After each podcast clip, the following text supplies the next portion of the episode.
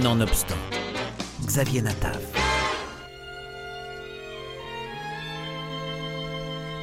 Sortie très attendue du tome 2 de Gentleman, le diptyque des auteurs espagnols Juan Canales et Teresa Valero et du dessinateur italien Antonio Lapone. Alors que le tome 1 racontait la reprise en main dans les années 40 de la belle Navite d'un journal de charme quelque peu désuet, Gentleman, et de son combat pour en faire un magazine moderne, le volume 2 s'intéresse aux deux décennies suivantes. Pour ce deuxième volet, les auteurs entremêlent les destins flamboyants de leurs personnages, la grande saga de la presse américaine et les soubresauts, tant culturels que politiques, qui ont secoué les États-Unis dans l'après-guerre. Des années 50 aux folles années 70, on assiste à la mutation d'un pays en train de se réinventer.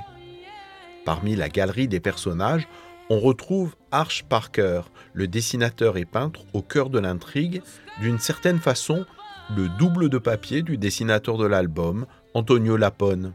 Pour moi, la chose importante, c'était aussi parler de ce personnage, parce que Arch Parker, c'est mon alter ego, c'est le, dessinateur de, des magazines, le dessinateur des filles, les filles de Arch Parker. Donc, j'ai pu même euh, lui rendre un peu de justice sur le fait que dans le tome 1, on le voit, mais pas vraiment. On sait qu'il est là derrière. C'est, toujours le, fantasme, le cauchemar, le, grand amour de Gina.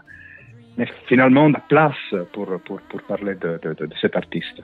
Au départ, on s'est dit, euh, alors on a le dessin d'Antonio, et ça c'est clair, et on a le dessin de Arch, Arch Parker, qui est le dessinateur des filles, euh, des, couvertures euh, et compagnie. Donc, on a choisi un style de dessin plutôt crayonné à l'aquarelle pour s'éloigner du, style euh, personnel de Arch Parker. Donc, c'est pour ça que je disais que c'est mon alter ego, parce qu'en fait, Arch dessine un peu à la, comme, comme une ligne clariste, hein, c'est une ligne claire. Et donc, j'ai dû, dû rester à l'arrière de, de, de, derrière Arch Parker parce que c'était lui le dessinateur ligne claire. Et en plus, il y a la photographe. Donc, on a dû faire aussi des couvertures comme des photos, hein, parce qu'il y a Maggie Kenwood, euh, la photographe euh, du journal Gentleman. Et là aussi, on a dû trouver un style un peu plus noir et blanc pour, se mettre un peu à côté des, photos. On ne pouvait pas mettre des photos dans, dans l'album. Et alors, là aussi, un autre changement de style pour pour donner au lecteur un différent niveau de, lecture. Pas évident, pas facile, mais on a essayé de, trouver des escamotages comme des grandes pages avec des couvertures, des, pages un peu plus euh, arrêtées avec des, couvertures de magazines pour montrer aussi le changement d'époque.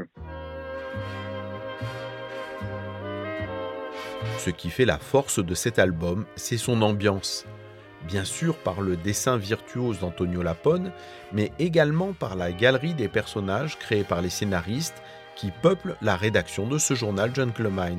Le tome 2 démarre dans les années 50, donc on est en plein époque euh, Mad Men avec les, les, bureaux, avec le travail d'équipe. Euh, dans, le, dans le tome 1, on, on a on démarre l'histoire petit à petit parce qu'on a beaucoup de choses à raconter.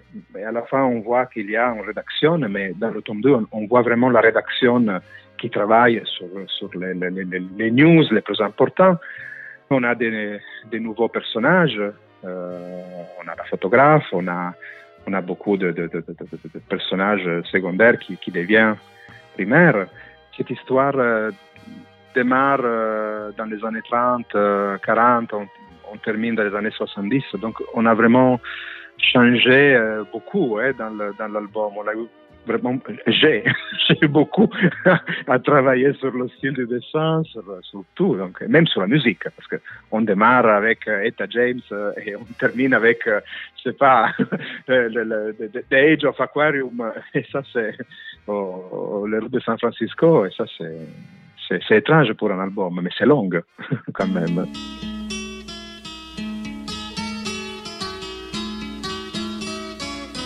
Même si l'album s'intéresse aux années 60-70, le spectre de la Seconde Guerre mondiale et de ses atrocités plane sur l'intrigue. Je pense que Juan et Teresa, euh, euh, ils ont vraiment creusé dans l'histoire et, se sont mis à la place des gens de cette époque. Donc, tout le monde sortait de cette guerre, et, pour, de cette guerre, la guerre, mondiale, et, chacun, ils avaient toujours des, des, des cauchemars, ils avaient toujours des, les, déchets, les débris de, tout ce qui était passé euh, pendant la guerre. Euh, pas seulement les, soldats, mais même les, gens, les, gens, les gens de la vie normale, euh, des journalistes aussi qui ont témoigné. Euh, et on voit vraiment la fatigue de sortir de cette période et aussi l'explosion du nouveau, de, la nouvelle époque, hein, des années 50, des 60. Moi, j'ai essayé de changer un peu même les couleurs parce qu'en fait, euh, on a beaucoup plus de, couleurs euh, vivantes dans le tome 2.